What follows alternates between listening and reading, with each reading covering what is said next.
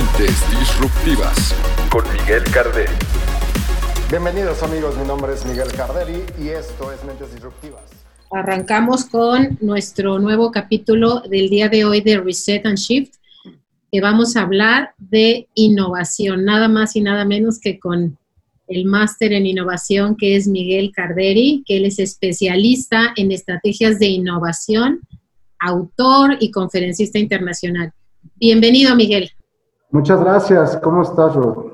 Muy bien, muchas gracias. Pues aquí listísimos, este, empezando con, con el tema de hoy que me entusiasma muchísimo, el tema de innovación. Yo creo que es, es una palabra mágica que nos pone de buenas, ¿no? Que nos, que nos conecta a emociones positivas y que pues nos da una gran oportunidad y una visión, este, pues de que hay que cambiar, ¿no?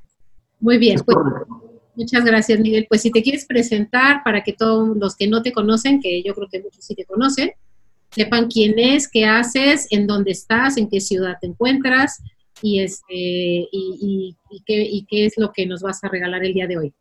Claro que sí, pues muchísimas gracias primero por la invitación a ti y a, Jorge. para mí es un gusto estar en este movimiento que de verdad, se me, desde que me lo platicó Jorge, se me hizo una gran idea Creo que estamos saturados de, información negativa y el poder llenar las redes y, de contenido positivo y de, y de, cosas que realmente son valiosas, más en estos momentos de crisis, me pareció una extraordinaria idea y me encanta participar en ella. Como, como ya lo comentaste, eh, mi nombre es Miguel Carderi, soy especialista en estrategias de negocio y mi herramienta con la que trabajo es, es la innovación. Y yo sé que, que, que en los últimos años pues prácticamente tenemos 10 años hablando de innovación y se ha vuelto prácticamente hasta, hasta ¿cómo se llama? Hasta común, algunos hasta piensan que es una moda, de repente ya la gente está hasta harta del tema, pero, pero hoy en día, en, las circunstancias que estamos, creo que justo vuelve a tomar, vuelve a tomar poder, vuelve a tomar una importancia en las empresas y creo que todas esos, esas ideas de, que era una moda o de que no es tan importante fue por, una, fue por, por desconocimiento. Creo que nadie en este tiempo o muy pocas personas están hablando de innovación en el punto de, de, la importancia que tiene y cómo hacerlo. Y entonces, tantas, tantos conceptos eh, abstractos, tanta, tanta desinformación ha logrado que, que que la importancia que tiene como tal en las empresas y en los negocios perdiera, perdiera esa fuerza que, debería tener y que hoy, hoy la estamos retomando, ¿no? Claro, padrísimo. Oye, Miguel, pues, ¿qué te parece si empezamos con la definición o la diferenciación entre lo que es nuevo, lo que es disruptivo y lo que es innovador? Bueno, eh, a mí me gusta, me encanta esta pregunta porque es algo que lo comentaba hace un momento, que, que estamos trabajando mucho con, con, a veces con desinformación. No todo lo que creemos que es innovación es innovación y no todo lo que, que creemos que, que, podría llamarse una idea innovadora realmente lo es. Y, y, a mí lo que me gusta mucho explicar, por ejemplo, en estos tres conceptos que tú me estás comentando, la innovación como tal lo que busca es transformar. Y no es un concepto nuevo la realidad es que está en la vida del ser humano desde que empezó el ser humano. O sea, la primera innovación del, ser humano fue la rueda. Y, fue, y después fue el, controlar el, fuego. ¿Por qué? Porque transformó su manera de, vivir, transformó su manera de, ser. Y creo que la clave para identificar si lo que estamos haciendo es innovador o no es justamente esa palabra, la transformación. No existen, y es algo que me peleo mucho a veces hasta con, con, con colegas míos, no existe como tal las ideas innovadoras. No, no puede haber, es un concepto que a final de cuentas es, contrario. La, idea es una cuestión abstracta, la idea es una cuestión en la cual eh, nace del ser humano y, nosotros tenemos muchísimas ideas en la cabeza, pero que no es tangible. Y la innovación se mide a través del, impacto que genera. Entonces, si, si nos vamos a que, que, la innovación es una transformación y la, innovación es, eh, se mira a través del impacto, pues realmente no podemos saber que algo es innovador hasta saber el resultado que genera. La parte de disrupción, obviamente, hay nivel, sí, sí se puede hablar de niveles, pero más que nada, más bien son los enfoques que le damos a la innovación. Es eh, que, justo ayer me, me, lo estaban preguntando en redes, ¿cómo puedo saber si estoy transformando mi negocio o no? Pues la verdad es que la pregunta es, ¿qué estás transformando? No tienes que hacer una disrupción completa a nivel global para que estés innovando. Si transforma algo en lo que tú estás haciendo, si transforma algo en tu empresa que no habías hecho y que lo que nuevo que estás haciendo está teniendo resultados macros, está teniendo resultados que no habías tenido de ninguna otra manera, entonces podemos hablar de niveles de innovación en tu negocio.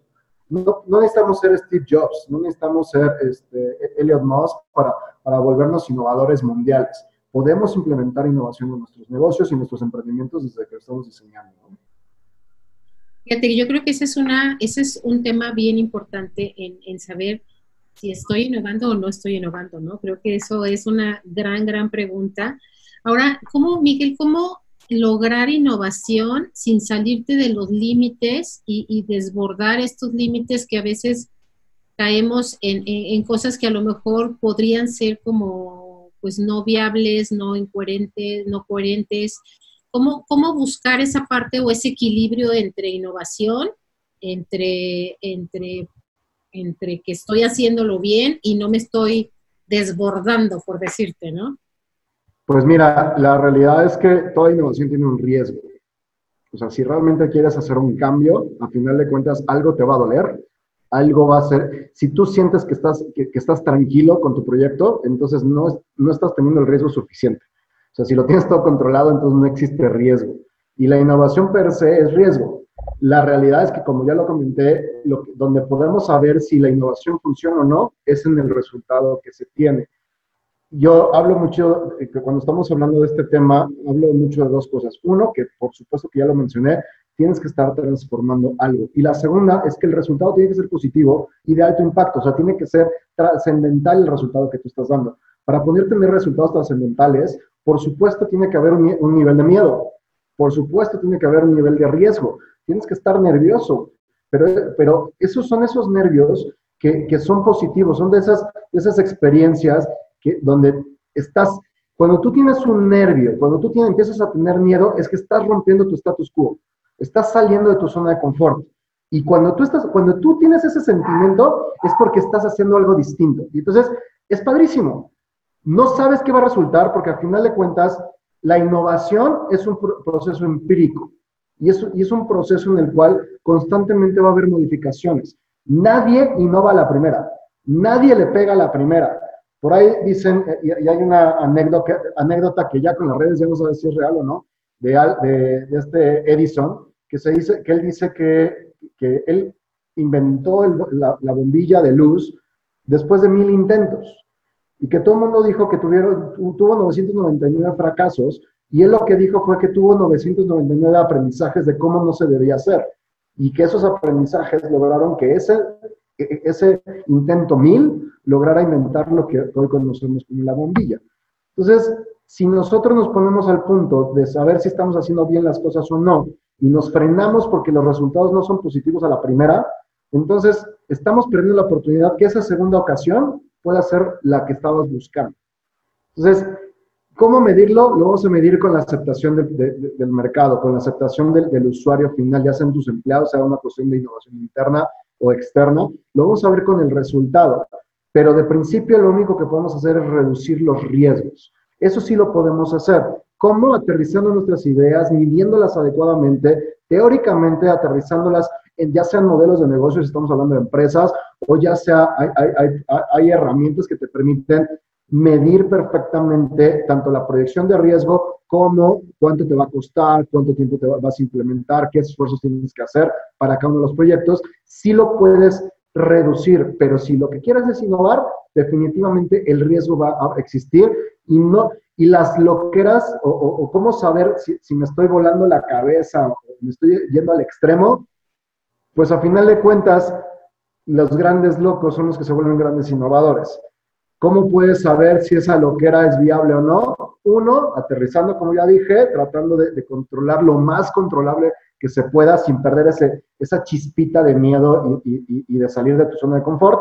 Y la segunda, pues ir analizando los resultados, ir midiendo cómo va avanzando el resultado de lo que tú estás haciendo, para si tienes que hacer ajustes, hacerlos en el momento y no esperar al último resultado a ver si funcionó o no. Claro. Fíjate, eso es lo que me encanta de, de lo que tú haces, precisamente que tu innovación tiene que ver con una estrategia, ¿no? Tiene que ver, no nada más son ideas sueltas, y, sino que tú realmente vas coachando a las personas para que sea una innovación estratégica, ¿no? Con, como dices, con video, con KPIs, con indicadores, resultados, etcétera. Y creo que ahí es donde, donde estriba todo el tema de, de, una, de un buen resultado, ¿no? De una buena planeación. Entrando en materia de, lo, de nuestro Shift Talk del día de hoy, Miguel, de que tú nos decías que la innovación es el, el ingrediente indispensable para una estrategia. ¿Tú cómo ves, cómo ves de acuerdo a lo que tú haces? ¿Cómo estás viendo la situación? ¿Cómo ves a la gente? ¿Cómo, cómo visualizas tú todo el entorno? Y esta incertidumbre que nos está dando los momentos este, que estamos viviendo, ¿cómo, cómo ¿Cómo crees tú que pudiéramos anexar en este momento ese ingrediente para que empecemos a, innovar? Es que desgraciadamente la situación en la que vivimos nos está obligando a hacerlo. O sea, si, ya hablamos de que la innovación es una transformación, el mundo ya transformó por nosotros, ya se transformó. Estamos obligados por lo menos a transformarnos para ponernos a la par, porque ya las cosas cambiaron. Hay un estudio por ahí que sacaron en Estados Unidos que solamente eh, en lo que fue febrero y marzo, bueno, de enero a febrero y marzo, en estos tres primeros meses del año, el mundo de los negocios migró a la, era digital, lo que tenía que, lo, lo que se esperaba que tardara dos años, lo hizo en cuestión de semanas. ¿Por qué pasó esto? Porque las circunstancias nos obligaron. Yo llevo hablando de esta transformación digital más de tres años de que la gente, o tres o cuatro años, que la gente y los negocios y sobre todo las pymes, que son las que están sufriendo más en este momento, tenían que migrar a, a, una, a una, estrategia también digital. No dejar, no dejar la manera tradicional de hacer las cosas, no dejar sus fortalezas, pero sí empezar poco a poco a migrar a, un concepto digital. Y desgraciadamente los que no hicieron caso y lo que dijeron que hay para la otra o el año que entra o a ver cómo se va manejando, y se esperaron, se esperaron, se esperaron, son los que tuvieron que reaccionar al cambio y que están sufriendo mucho porque apenas están tratando de aprender lo que significa esto. Y no hablo nada más de, de, mundo digital en el tema de retail. ¿Cuántas empresas tuvieron que migrar a cuestiones digitales en su operación y que no estaban preparadas? Entonces, la circunstancia que estamos viviendo es muy complicada yo sigo insistiendo, se habla mucho en, las noticias de que la economía se, se, está frenando, pero la verdad es que yo no veo que la economía se está frenando. Lo único que se está haciendo es que se está transformando porque la gente sigue consumiendo. La gente, aunque esté encerrada, tiene que comer, tiene que vestir, tiene que, que, que, recibir información de, la escuela de los niños, tiene que recibir información de... Hay gente que está haciendo ejercicio a través de, de plataformas como esta. Entonces, la economía no se está, no se está eh, frenando al 100%. Se está migrando y está enfocándose, obviamente, a lo que la gente le da más valor. ¿La gente está cuidando su dinero? Sí. ¿Hay una recesión económica? Sí. Pero cuando estamos hablando de recesión económica y cuando estamos hablando de que la gente cuida su, dinero, no, no necesariamente es que la gente está dejando de gastar. Lo único que está haciendo es que ese dinero que tiene lo está enfocando en las cosas que, tienen valor para ella. Entonces, ¿qué es lo que tenemos que hacer? Analizar las circunstancias e identificar cómo podemos en nuestros negocios darle el valor suficiente para que nuestros clientes sigan invirtiendo en nosotros. Veo una situación complicada eh, en relación a que si no analizamos bien, si no conocemos de manera más personal y estamos, hoy es un momento de estar en comunicación constante con nuestros clientes, ver cuáles son sus pains, sus, problemáticas y ver cómo ayudarnos en algunos momentos, como por ejemplo este, este movimiento que estamos haciendo de manera de, de no profit, pero estar en, en, en, servicio a cliente, estar al pendiente de lo que está pasando y buscar también negociaciones, obviamente, también con nuestros proveedores para poder ser sanos en, nuestras, en nuestras finanzas. Y, y, y, de cómo vamos a salir de esta, la realidad es que va a depender mucho del tiempo. Eh, ayer me hicieron una pregunta muy importante en tema de turismo, sobre todo en, Latinoamérica y en específico en México. El, el, tema del turismo es sumamente importante. Es una de las dos o, o, o, es el segundo o el tercer lugar en cuanto a ingresos de los países. Y desgraciadamente lo que les digo es, depende el tiempo, porque si esto se acaba rápido, la gente ya va a estar harta de estar encerrado y vamos a, tener, vamos a buscar lugares a donde salir de vacaciones urgentes. Entonces eso va a hacer que, que, que, en específico la industria del turismo levante. Si esto se alarga de más, entonces sí vamos a ver eh, complicaciones muy fuertes ¿no? en, en términos de economía. Claro. Esa palabra de transformación me encanta porque creo que eso es lo que, lo que está pasando, ¿no? Nos estamos todos transformando y de cierta manera, aunque no estemos conscientes, estamos innovando, ¿no? Entonces, creo que esa, esa es una palabra súper clave que me, que, me, que me lleva a, a ver, eh, ok, ¿cómo, Miguel, cómo tú nos puedes aconsejar cómo transformar o cómo crear o cómo generarle valor adicional a nuestro servicio o nuestro producto para que realmente lo que decía yo antes a lo mejor sea mucho más poderoso. Ahorita, por ejemplo, en este, en este tema del turismo que tú decías, pues eh, la innovación probablemente venga a campañas sociales, apoya a México, no sé, o sea, hay tanta oportunidad. Bueno, yo me dedico a marketing, doblemente lo veo, lo que me estás diciendo, pues para mí es este día, el día a día de qué voy a hacer y qué voy a decir. Pero, por ejemplo, como ahí, este, obviamente tengo yo oportunidad de, de cambiar mi discurso innovador, ¿no? Sí, a ver, es un momento de resiliencia, ¿no? Ahorita me, estaba, perdón, me, me distraje un poquito porque estaba leyendo el chat y me dice que la gente una persona BS, no sé quién sea, pero te saludo, decía que la gente está como muy cuidadosa en tema de su dinero y que no quiere pagar, por ejemplo, por una estrategia de marketing, hablando del marketing. A ver, tenemos que entender que lo que estamos viviendo es único, nunca lo habíamos vivido, nunca en la historia lo habíamos vivido. Entonces, gracias a Dios tenemos la tecnología, porque si esto, este, esta pandemia nos hubiera agarrado hace seis años, estaríamos en problemas muy graves porque no tendríamos ni siquiera estas herramientas para tener contacto hacia afuera. Nos estaríamos volviendo locos y estaríamos hablando de otro tipo de, de situaciones, no nomás de pandémicas. Ahora, es un momento de resiliencia, es un momento de, de, entender y ser empáticos con nuestros clientes. Yo sé que a todos nos surge tener dinero. Créanme que, digo, simplemente en, en, este, en este proceso, yo te puedo decir que a nivel personal, eh, uno de los ingresos más grandes que tengo es a través de talleres y, por, y conferencias, y solamente por esta pandemia tuve que, cancelar seis eventos. Entonces, sé lo que es no, no, estar generando los ingresos a los que estamos acostumbrados, pero tenemos que entender que la gente también está en ese plan. Por supuesto, hay una importancia de, empezar a generar información, marketing, este, empezar a posicionarnos, pero creo que antes de eso, hoy, y lo decías tú muy claro en cuestión del discurso, hoy el discurso es cómo te ayudo. O sea, ¿qué necesitas? ¿Qué es lo que estás viviendo? ¿Qué es lo que estás sufriendo?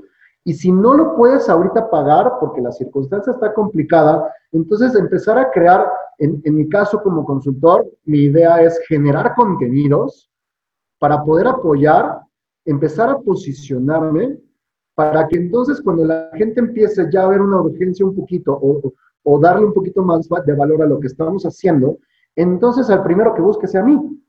Es tener un poquito de resiliencia, es hoy, hoy es momento de sembrar completamente. Es, eh, ayer estaba escuchando, por ejemplo, en tema, y, regreso al tema del turismo porque es una de las industrias más, más agresivas que, que, ha tenido. Y yo lo que les decía es, tienes de dos, o empiezas a generar contenido positivo de tu, de tu lugar y de tu espacio y recordarles las experiencias a la gente de lo que tenía antes.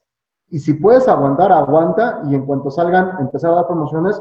O la otra, una estrategia que están haciendo algunas, algunos hoteles, por ejemplo, es que si necesitas cash, entonces empieza a, generar promociones drásticas como nunca lo habías hecho para un porcentaje pequeño de, tu capacidad de, hotelera para los momentos altos, porque cuando, cuando esto se libere, los, los, hoteles van a estar disparados, va a haber precios como locos, todo el mundo va a querer comprar, estoy seguro, y entonces, pero hoy si lo que necesitas es cash, entonces empieza a generar marketing enfocado a hacer promociones drásticas de 80%, 90%, y si te inscribes ahorita y lo puedes ocupar en seis meses o en un año cuando tú quieras, pero empezar a generar cash este, eh, interno, y pues, se pueden hacer cosas hoy en día.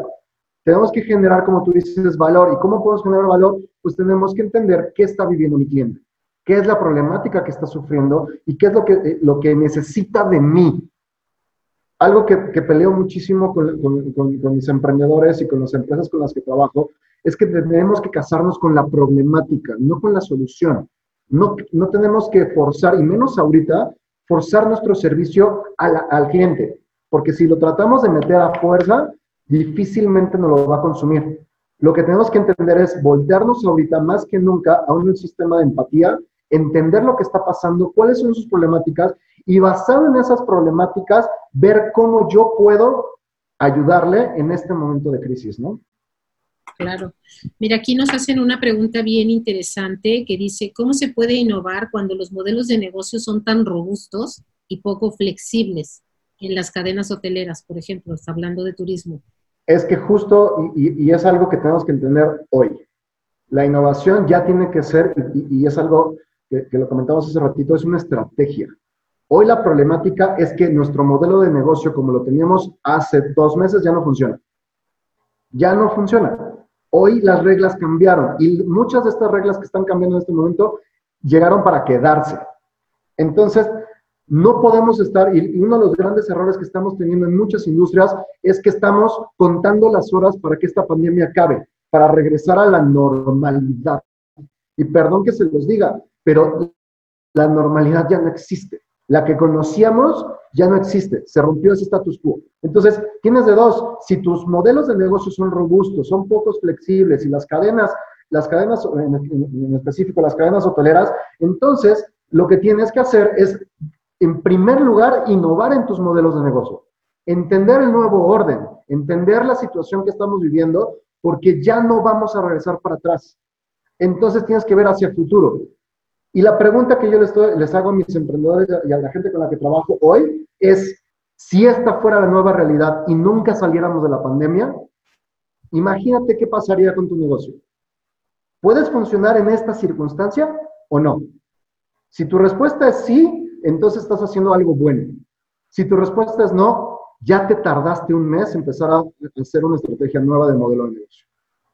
Claro, es el, el famoso new normal, ¿no? Este, este, pues esta macropalabra que la hemos estado escuchando muchísimo en este momto, como dices, no existe.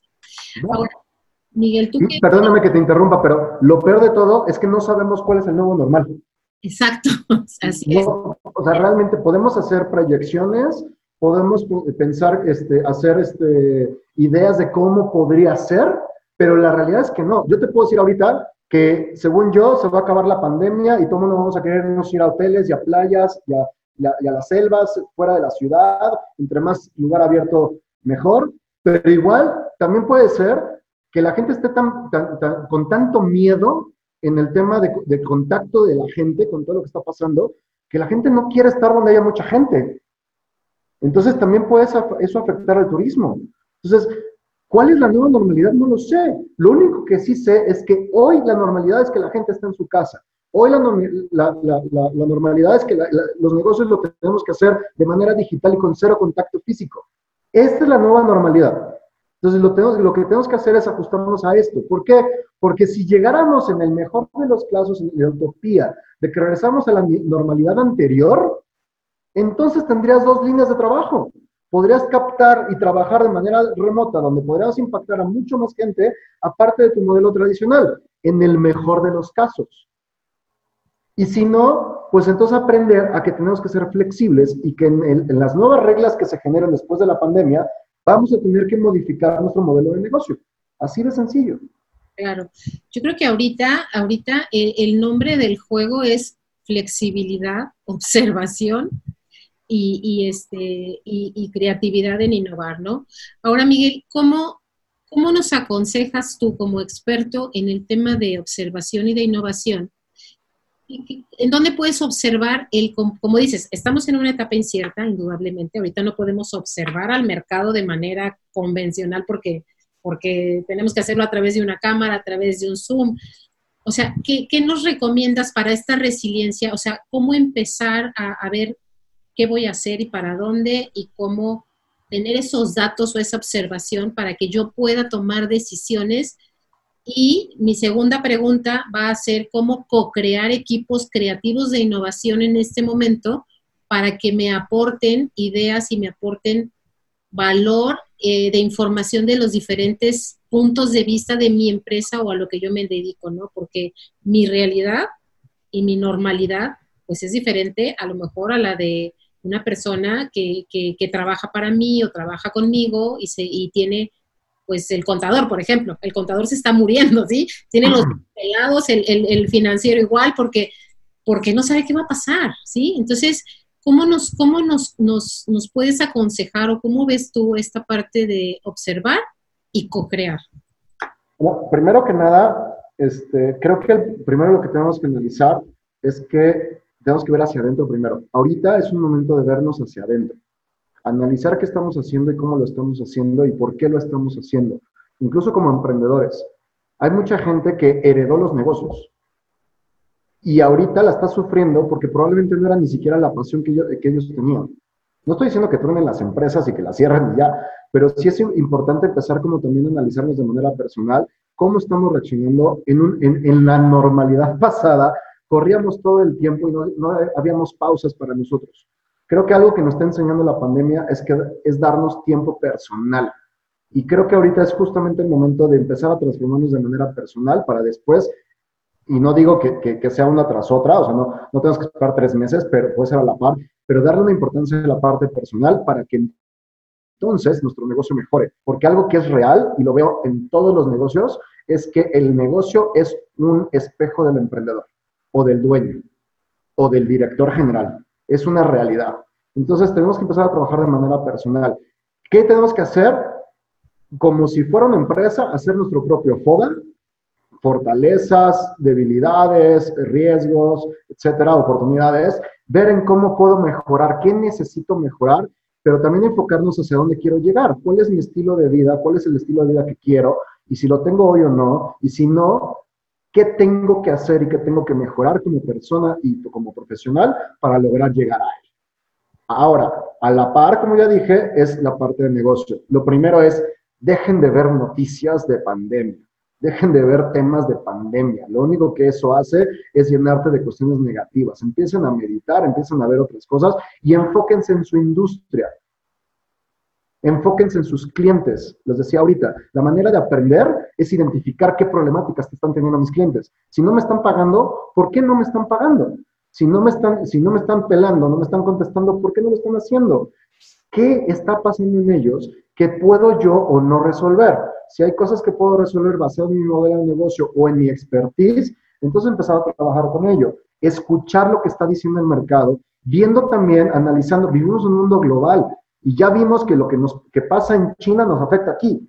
Entonces, empezar a ver de manera global otros mercados, otros países y qué están pasando en mi industria.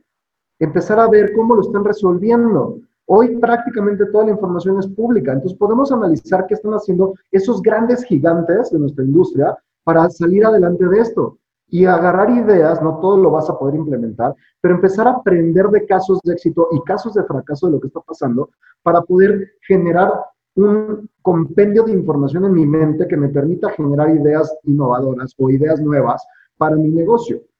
Esta es en la parte de, este, de, qué hacer ahorita o qué observar. Es analizar globalmente qué está pasando en la industria y empezar a generar información tanto de mis clientes como de la misma industria. Y la otra pregunta que me dijiste, ¿me la puedes repetir? Perdóneme. de cómo crear equipos creativos, cómo, cómo ah. implementar estos equipos para que puedas analizarlo desde el punto de vista de, cada actividad, ¿no?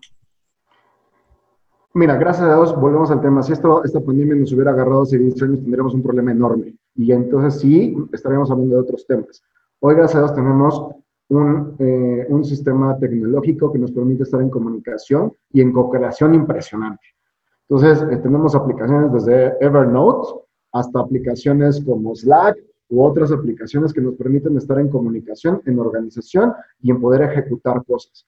Entonces, ¿qué es lo que tienes que hacer? Si tú eres emprendedor solo, empieza a buscar perfiles que necesitas.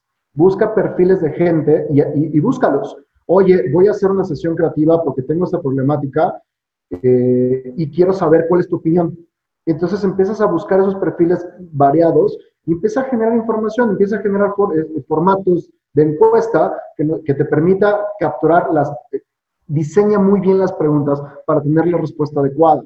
Algo que siempre, eh, que trabajo muchísimo en tema de, procesos de innovaciones, es que es más importante la pregunta que la respuesta. Es más importante diseñar adecuadamente tus preguntas para tener la información adecuada que solamente la información que te den. Si tú no sabes preguntar, no te van a responder lo que necesitas. Entonces, puedes crear formatos, métete a grupos de emprendedores o de tu industria, de la que sea tu industria, y haz preguntas. Pregunta, la única manera de aprender es preguntando y la única manera de generar mejores ideas es generando información. Entonces, busca diferentes maneras de generar información, crea grupos con tu familia, con tus amigos, con, gente del mercado, búscalos en internet y crea esos grupos, esos focus group, donde en una sesión de, grupo puedan, puedan trabajar y escupir ideas de lo, que, de lo que puedan pensar y sus puntos de vista en diferentes cosas. Eso está padrísimo porque estás, estás, toda la gente creo que ahorita, y eso creo que ha sido el, éxito de Reset and Shift, toda la gente estamos dispuestas a regalar, estamos dispuestas a ayudar a quien nos pide ayuda. Si tú ves nuestro, nuestro gran panel de, de, empresarios como tú que han participado, pues todos lo han hecho de manera orgánica, sin, sin, intenciones de nada más que de compartir lo que ellos están viendo. Entonces, eso que tú estás diciendo me parece muy valioso porque, porque sí se puede y la gente estamos todos dispuestos a, a responder esas grandes preguntas y ayudar a quien esté pidiendo, pidiendo ayuda, ¿verdad? Eso, me hace súper buena idea. Creo que hay que tomar... por eso, por este proyecto me gustó, porque si tú pones, si ustedes se meten a la plataforma y ven las diferentes pláticas que ha habido son tan variados los, los, perfiles, son tan variadas las industrias, que empiezas a aprender cosas nuevas y que puedes aplicar después en tu negocio. No es lo mismo lo que están sufriendo eh, las personas que están en inmobiliarios, por ejemplo, en real estate, que lo que están sufriendo las personas que están en médicos o que están sufriendo la parte de turismo. Pero al final de cuentas, el, el foco común es que todos estamos viviendo una pandemia, pero cada uno con un punto de vista distinto y cada uno está buscando soluciones distintas a esta situación qué cosa más enriquecedora que ver en un solo lugar diferentes puntos de vista que me puedan enriquecer para tomar mi propio punto de vista. Entonces, eso, eso me encanta. Claro, yo creo que eso, eso es el éxito de lo que ha pasado aquí, ¿no? Que, que a lo mejor, como tú dices, observa tu industria, pero también observa otras industrias porque ahí hay muchas respuestas muy valiosas para, pues para que generes tu nuevo proyecto innovador, ¿no? Alguien nos está platicando, nos está preguntando aquí, Miguel, ¿Qué pasa con la famosa pirámide de Maslow, no? O sea, eh, eh, ¿qué tan creativo puedo ser si estoy tan preocupado por el tema del refrigerador? O sea, que no lo puedo llenar, ya sabes.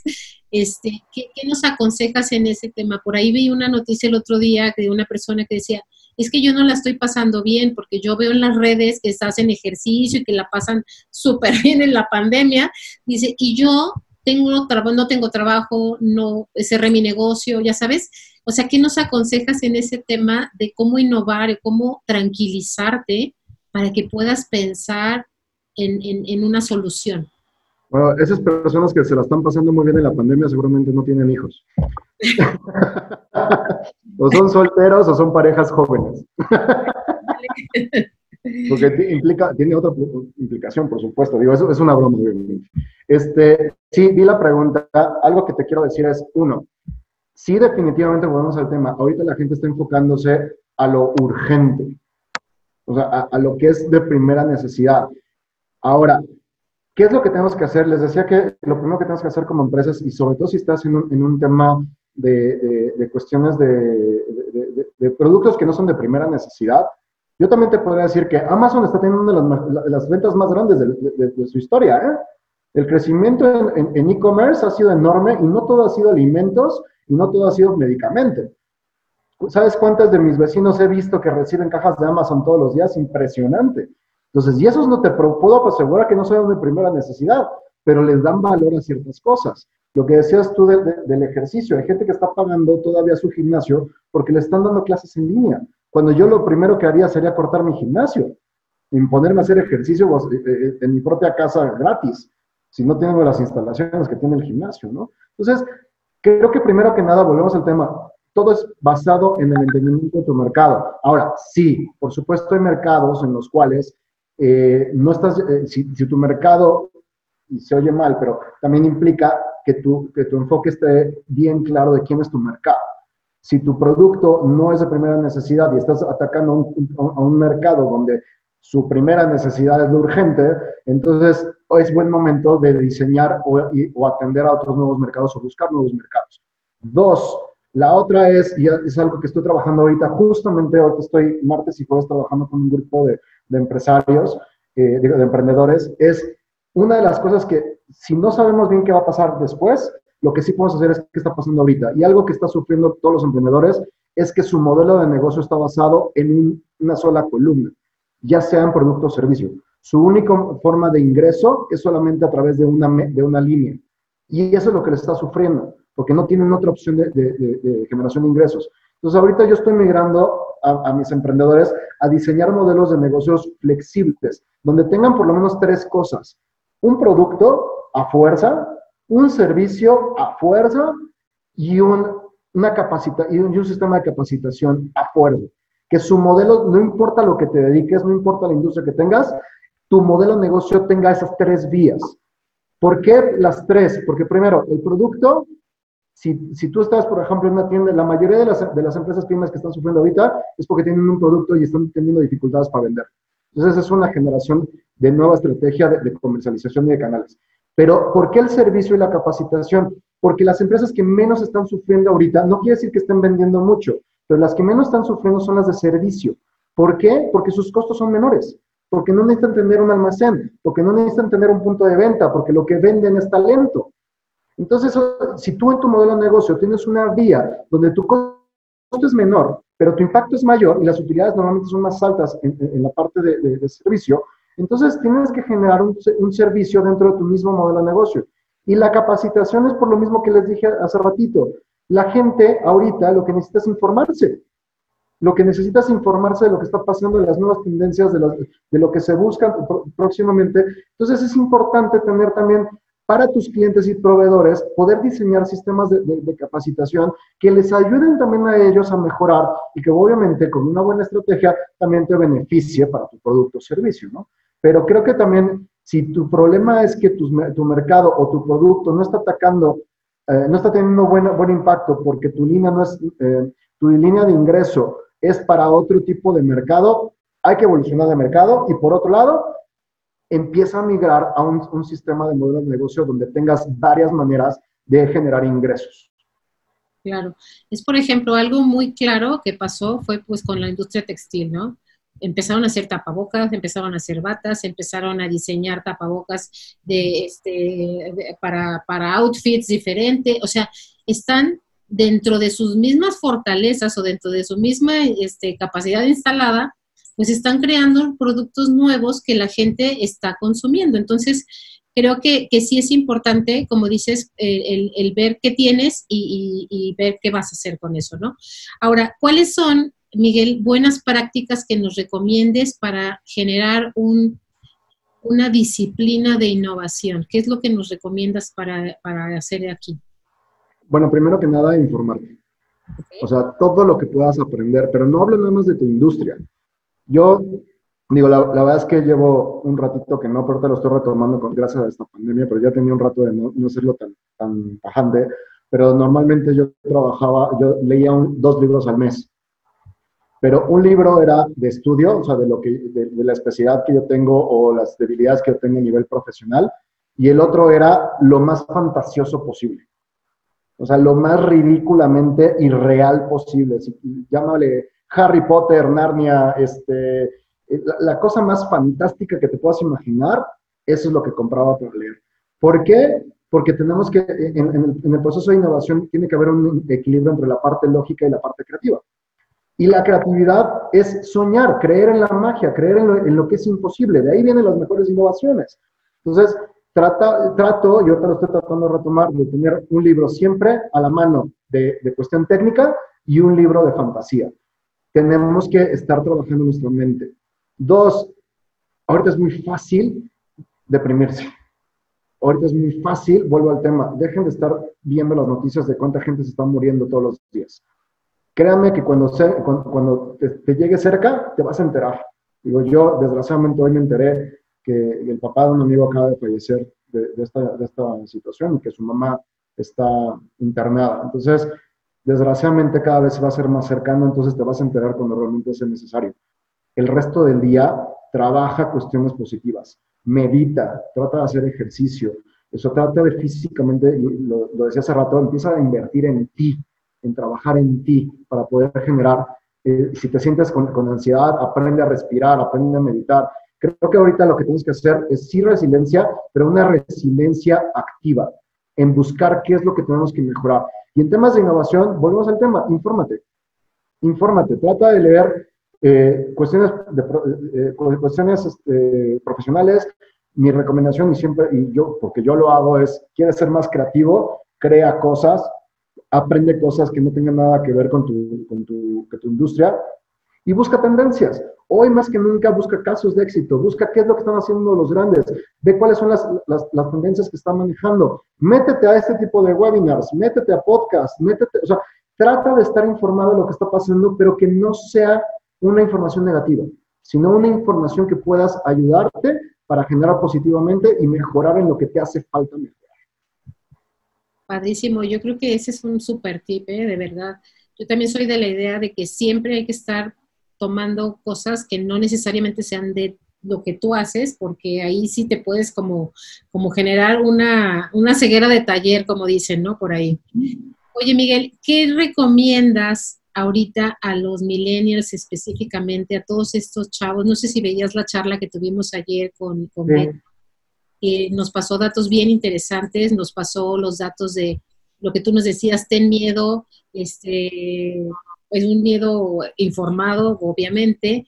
¿Qué les recomendarías tú ahorita a los, tanto a los directivos de las compañías, de las empresas, que, que, que aceptemos esa, esa ola de innovación o esa, esa, toda esa parte creativa, porque a veces confundimos la creatividad con la innovación, ¿no? No necesariamente tienes que ser un creativo para ser innovador, ¿no? Entonces, ¿qué, les recomiendas en las empresas, tanto a los chavos, a los millennials, como a los directivos, para poder empatar todas estas ideas este, innovadoras en, en, las, en las empresas? Bueno, primero que nada, hay que tomar en cuenta que hoy en las empresas ya, ya son cuatro generaciones que están trabajando juntas, ¿eh? O sea, olvídate, yo, se volvió de moda el tema de millennials, pero los millennials, es, es, o sea, ya no son los, los, nuevos ya están los centennials trabajando. O sea, todos los, todos los, chavos de 20 a 25, de 18 a 25 años, ya no son millennials, es otra nueva cultura, es otra nueva visualización de, de, de la vida y del mundo. Entonces, y tenemos a los baby boomers, tenemos a, a, a los Y, a los X, o sea, ya, ya las empresas estamos repartidos en una, en, en una, en, en una mezcla de, de generaciones impresionantes. Yo a las empresas lo que les digo es que los que están más cómodos en este momento son los millennials y los centennials trabajando así. Entonces, hay que aprovechar esa fortaleza. No estoy diciendo que, sea malo ser este, baby boomer y trabajar o que los corran a todos, no es cierto. Pero la realidad es que en estas circunstancias de crisis, con la situación que estamos viviendo hoy en día, los que están más cómodos en este momento son los millennials y los centennials. Entonces hay que ver por qué y hay que agarrar, generar provecho de eso. Ahora, si nos vamos a números puntuales, todas las empresas que ahorita están trabajando de manera remota se están ahorrando un chorro de lana. Acabo, acabo de ver hace poquito un webinar donde me dicen que en, en la Ciudad de México, el tener a una persona en un cubículo en tu oficina, en promedio, es un gasto para la empresa entre 6 y 8 mil pesos mensuales. 6 a 8 mil pesos mensuales por persona en una oficina. Imagínate eso. Una de las ventajas que estamos teniendo es que la gente que tenía miedo de trabajar en línea o darle espacios de home, de home office a sus empleados, hoy lo está, va a ver las, las cosas positivas a esto. Entonces, creo que lo que tenemos entre lo malo, tenemos que encontrar las cosas positivas que están pasando. Por supuesto, hay una cuestión distinta, sobre todo a, la generación X, Y, este, los baby boomers nos, está, tal vez nos cuesta más este, este sentido de, trabajar de manera remota, pero creo que incluso a ellos, teniendo un orden adecuado, poniéndose una, una, una estructura de horarios y de, y de, objetivos diarios, pueden ser incluso más productivos desde casa que estando en la oficina. Entonces, creo que en esta parte de millennials y centennials es una gran oportunidad para los millennials y los centennials porque están en su mero, ahora sí que como decimos en México, están en su mero mole, están como peces en el agua. Aprovechen esto. Ahora, es un tema laboral. En tema de emprendimiento, en el tema de emprendimiento es un gran momento. Creo que los que más están eh, afinando en temas de, ingresos, de emprendimiento, de desarrollo de, soluciones son esta gente, estas dos generaciones. Lo único que sí les digo es, ustedes tienen una gran ventaja, no nada más el conocimiento tecnológico y, el tema este, de edad. Tienen un tema de que no tienen dependencias de nada. Muy pocos millennials y centennials tienen todavía eh, hijos o familia. Entonces, aprovechen esto para ahorrar, justamente para estas circunstancias. Otro de los grandes problemas que estamos teniendo ahorita es que la gente no, está, no tenía ahorros suficientes para una emergencia como esta. Entonces, si ustedes tienen ingresos altos, pero tienen bajos, bajos gastos, porque muchos de hecho todavía siguen viviendo hasta con sus papás, aprovechen eso y dejen de gastar en tonterías y diseñen un sistema de, economía personal o de finanzas personales que les permita empezar a ahorrar y proyectar. Si quieres ser emprendedor, te va a servir tener capital de inicio. Entonces aprovecha y empieza a ahorrar para desarrollar, desarrollar tu empresa. Si quieres ser empresario, pues vas a querer, digo, perdón, eh, empleado, vas a querer viajar en algún momento, entonces ponte a. Todo es empezar a tener una cultura financiera adecuada, sobre todo en la parte de millennials y centennials, que no tienen tantos gastos y que puedan invertir muchísimo tiempo en diseñar una, una economía mucho más sana a futuro, porque desde los la generación X para abajo, y una vez les aviso, yo sé que están muy chavos muchos de ellos y no lo van a entender, pero no, haya, no existen afores, no existe jubilación. Quieres tener un estilo de vida adecuado el resto de tu vida, tienes que empezar a trabajarlo hoy y a planearlo hoy. Claro. Sí, súper bien. Mira, aquí, bueno, nos están hablando en el chat que están diciendo, bueno, están hablando del tema de los gastos fijos, todo ese tema. Pues ahí es donde realmente está la propuesta, ¿no? De, de innovar desde desde una de las preguntas que te quería hacer era cómo innovar en el tema de, trabajo interno, porque estamos hablando mucho al tema de externo, ¿no? Tu producto, el servicio, el mercado, pero también creo que la innovación interna, como dices, este home office que nos obligaron y nos cerraron la puerta y nos metieron, nos adelantaron, como dices, este, a lo mejor 10 años, no sé cuántos, este, cómo, cómo también eh, crear esta innovación precisamente porque las marcas, lo que platicábamos hace unos días, Miguel, o este, lo que hablábamos de, de genérate un propósito de marca innovador, ¿no? Genérate una propuesta de valor interna para que la gente, porque ahorita ese es, ese es, el, ese es el gran reto, ¿no? Que la gente se identifique con tu, con tu empresa, con lo que tú haces y se sube a tu propuesta, ¿no? Creo que ahí qué nos puedes este, dar de, como de tip de cómo innovar a la parte interna de la empresa, independientemente de, que estamos este, pues en, home office, etcétera, ¿no? Eh, tiene que haber una nueva cultura, definitivamente. Digo, nada más para regresar, no voy a regresar dos segundos porque acaban, me, están comentando ahorita por el chat, para que vean que sí, sí, vemos los chats. ¿eh? Dice que ahorita no aplica mucho lo que es el ahorro. No estoy diciendo que estén dejando de gastar ahorita, pero sí están identificando cuáles son los gastos que son importantes y cuáles no. Por supuesto, siguen pagando rentas porque tienen que pagar rentas porque si no se quedan sin oficinas, pero lo que estamos viviendo hoy en día es darnos cuenta que sí es necesario y que no es necesario, con cuál sí podemos operar y cuál no. Y entonces, de esos gastos que están teniendo ahorita, que no están ocupando, las empresas van a tener o van a poder migrar a decir, ¿sabes qué? En vez de tener a 200 personas en mi empresa, pues voy a generar un espacio para 50 personas y entonces hacer una estrategia donde no todos tengan que venir a la oficina, pero que vengan por, grupos o por, por, áreas de repente ciertos días. Entonces no voy a tener que tener a las 200 personas en mi oficina, entonces no voy a tener una necesidad de tener una, este, un edificio completo cuando realmente operativamente necesito una oficina de, de 60%. Entonces, yo sé que ahorita todavía los gastos son altos, pero justo ahorita las empresas están dando cuenta cuáles de esos gastos realmente son importantes y vitales para la operación y cuáles definitivamente no, ¿no? Nada más para contestar lo que, lo, que están poniendo ahorita en el chat. Y en la parte que me comentabas, definitivamente va a ser una nueva cultura. Va a haber una nueva cultura interna.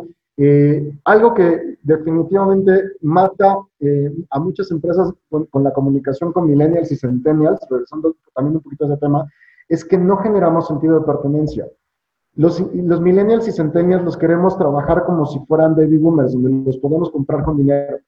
Y la realidad es que algo, lo que menos les, o sea, sí les gusta ganar dinero, pero lo que menos les interesa es el dinero. En el sentido que hay cosas de mayor valor, volvemos al tema del valor, hay cosas de mayor valor para, para, esta generación que solamente el dinero.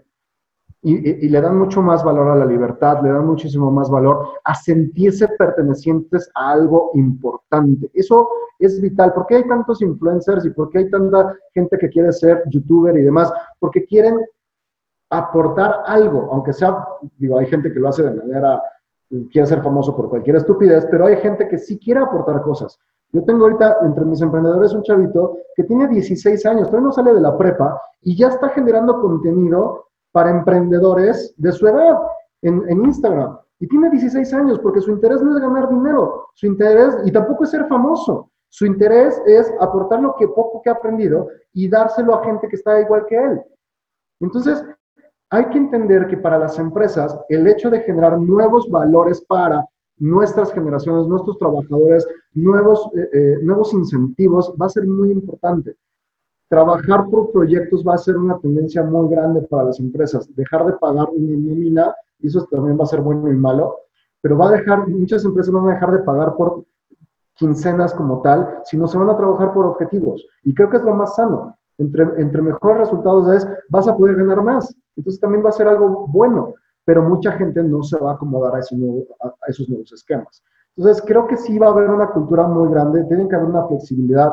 Volvemos al tema de que todavía no sabemos cuál es el nuevo orden, pero tenemos que empezar a diseñar cuáles son las tendencias y cómo generar un sentido de pertenencia de marca y de personas eh, eh, en nuestra empresa. Algo que a mí me, me es, y, y a la fecha no puedo entenderlo al 100%, pero se me hace increíble es el sentido de pertenencia que, un, trabajador de Pepsi o de Coca-Cola tiene para su marca. Es impresionante. Tú puedes llegar como persona externa a, la casa de una persona que, que, trabaja en Pepsi y se te ocurre sacar una Coca-Cola, la tiran a la basura. No te lo permiten. Entonces, ¿Por qué? Porque no es, o sea, el sentido de pertenencia de una persona que trabaja en PepsiCo es impresionante y se comen la, la camiseta y se comen todos los productos se lo creen y lo viven todos los días. Y Coca-Cola es lo mismo. Si se te ocurre traer, olvídate que a las oficinas, a la casa de alguien que trabaja de Coca-Cola, que de hecho, por ejemplo, tengo un vecino que trabaja en Coca-Cola. Bueno, el fraccionamiento completo, algo que no puede faltar, es el servicio de Coca-Cola en el fraccionamiento. Puntualito, si falla, tenemos un problema, o, ellos tienen un problema. O sea, hasta lo, lo tratan de expandir. Entonces, hay que aprender de sus casos de éxito, hay que aprender de qué están haciendo ellos para que sus empleados, sin importar la edad, estén casados con la marca. Y si aprendemos de esos casos de éxito, entonces, y los podemos de alguna manera implementar en nuestro negocio, vamos a tener empleados mucho más comprometidos, sin importar el horario o los objetivos del contrato. Claro, fíjate, eso, eso qué, importante es y qué buen ejemplo nos pones porque la innovación también tiene, hay que preocuparnos por nuestra innovación interna, ¿no? Como dices, para generar esa cultura este, y, que, y que la pertenencia no sea a través de solo dinero, porque como dices, pues todo ha cambiado y como dices, las nuevas generaciones, por más dinero que les ofrezcas, si no tienes una buena propuesta y no se suman a, lo que tú estás diciendo como marca o tu, tu discurso, ya sea ecológico, sea tu responsabilidad como marca, la gente no se va a quedar contigo más que por necesidad. Entonces creo que la innovación también ahí adentro es bien importante, ¿no? Súper importante, porque además reflejas, eso se refleja pues hacia afuera, ¿no? De, tu marca. De acuerdo. Oye, me están preguntando aquí en el chat de preguntas y respuestas, me dice Juan Tacuba, ¿qué opinas respecto al tema de que todos quieren un modelo de negocio tipo Uber, economía compartida? ¿Es posible que se sature este concepto o recomiendas apostar por una idea bajo este concepto? A ver, obviamente ahorita el, tema de compartir va a ser vital, ¿ok? Es mejor tener un cliente donde tengas que compartir tus ingresos que no tener ese cliente. Y, no es el, no, el, digo, el concepto de Uber es eh, a ver, vamos a, partir. No es lo mismo Uber o el concepto de Uber y todas estas plataformas que, este, como Rappi, etcétera, que, eh, que, una, eh, que, o sea, no es todo la, economía compartida. El de Uber es, el modelo de negocio de Uber es sentar las bases para que ellos trabajen. Ajá. O sea, yo pongo la plataforma para que los que tengan el talento trabajen entre ellos y yo gano un porcentaje de esto. Eso es un modelo que también es funcional y si, lo logras eh, implementar en tu industria está padrísimo. Pero hoy en día el marketing, por ejemplo, de afiliados va a agarrar muchísima fuerza. Todos eh, tenemos, eh, cuando buscamos un producto, tenemos mucho más, em, mayor tranquilidad si nos lo recomienda alguien. Ahora, imagínate si, ese valor es mucho más grande cuando alguien me lo recomienda, que yo, yo recomendándolo a mis amigos pueda ganar un porcentaje de ese producto o de ese servicio. Creo que sobre todo esa parte del marketing de afiliados, tanto digital como de manera fuera de lo digital, va a ser muy importante en este momento, porque la gente va a tener, volvemos al tema, tiene que consumir, pero ¿dónde vas a meter tu lana? Donde tengas confianza, donde tengas algún valor extra, donde tú sepas que lo que me están ofreciendo es adecuado o vale. Por eso el tema de los influencers agarró mucha fuerza eh, en, los años pasados. Hoy ya no tanto, cada vez va, va, cayendo más. Pero el hecho de que un influencer te recomendara un producto hacía que tú tuvieras mayor confianza en el producto. Ahora imagínense de manera personal. Entonces, este esquema de, de economía compartida definitivamente va a ir creciendo y sobre todo en circunstancias como las que estamos haciendo, en las que estamos viendo en el día de hoy. Claro. Y sabes que algo que a mí me queda bien claro es, es que una cosa es la moda y otra cosa es la tendencia. O sea, es muy diferente estar de moda y que, que, se pase esa moda a que busques y observes, como dices, la tendencia. Miguel, pues estamos a cinco minutitos de, de terminar nuestra charla que ha estado padrísima, súper amena, excelentes conceptos. Este, ¿Nos puedes dejar cuál sería tu gran mensaje ahorita para, cerrar esto en, el tema? ¿Qué es la innovación? ¿Cómo, cómo, cómo lo visualizas tú desde tu tema interior? ¿Y qué mensaje nos puedes dejar de esta súper, súper necesidad, como dices, el ingrediente indispensable en este momento? Pues bueno, eh, primero que nada, retomar el tema de, que la innovación es un proceso de transformación, es buscar ideas de alto impacto que transformen algo, o sea, que transformen tu empresa, que transformen tu cultura interna, que transformen tu mercado, que transformen tu industria. O sea, la palabra clave cuando estamos hablando de, innovación es qué está transformando. Y, la transformación obviamente está basada en el resultado. O sea, no en la planeación, no es en la idea, es en el resultado que está generando e, e, ese concepto o esa, solución.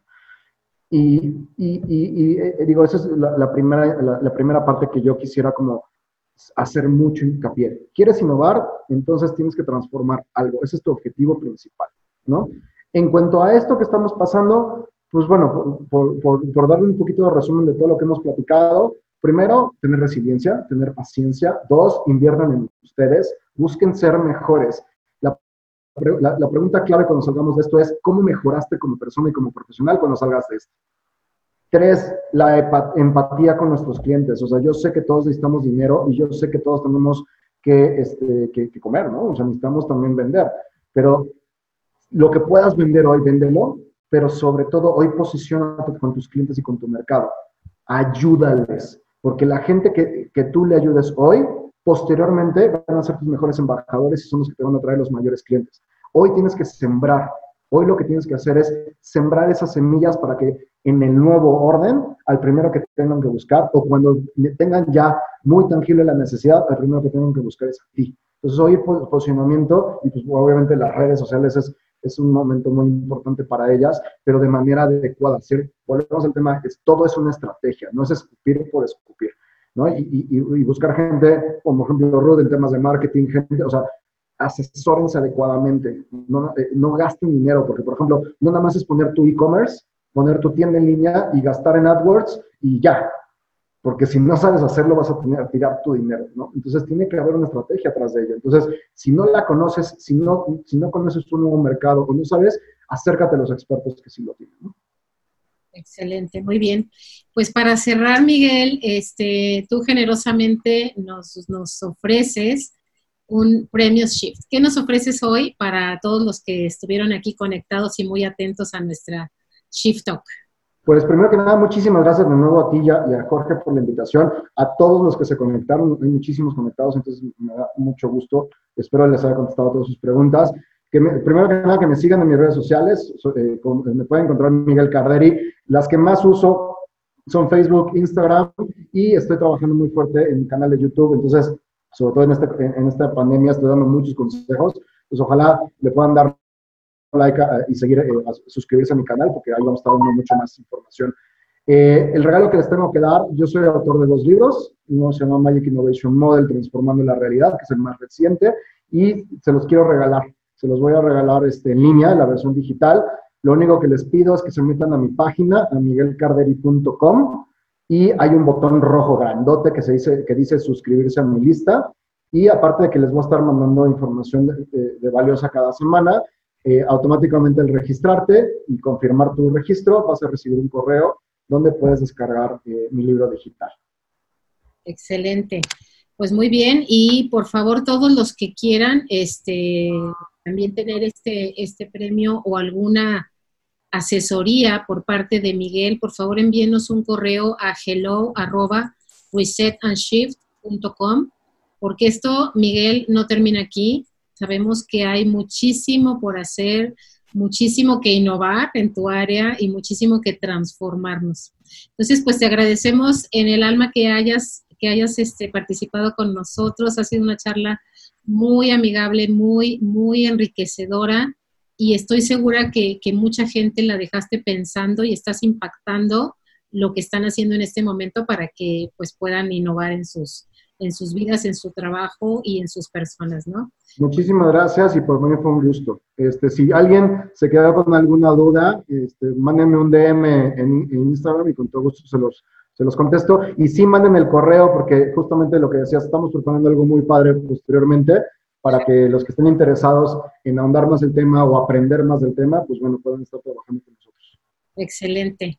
Muy bien, Miguel. Pues si me permites, tres minutitos para que podamos poner la cartelera de lo que viene hoy en la tarde.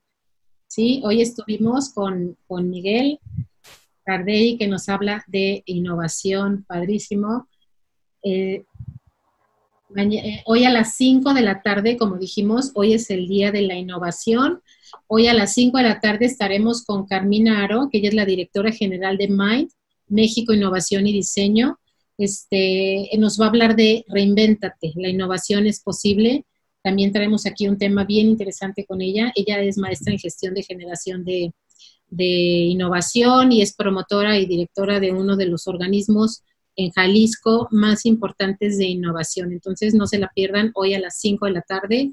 Y por ahí, Miguel, pues yo creo que tú necesitas ser amigo de Carmina y Carmina necesita ser tu amigo. Entonces, vamos. Sí, vamos a estar ahí, también vamos a estar conectándonos. Sí, que ahí nos vemos también. Padrísimo, excelente. Mañana, no se pierdan, a la una de la tarde también va a estar Jorge Aguaje, que él es un CEO de, Real Estate, que él nos va a hablar de las inversiones de bienes raíces en Estados Unidos esto es bien importante para la gente que se dedica a bienes raíces, pues va a ser un tema, es un tema muy interesante porque pues visualizas otros mercados, ¿no?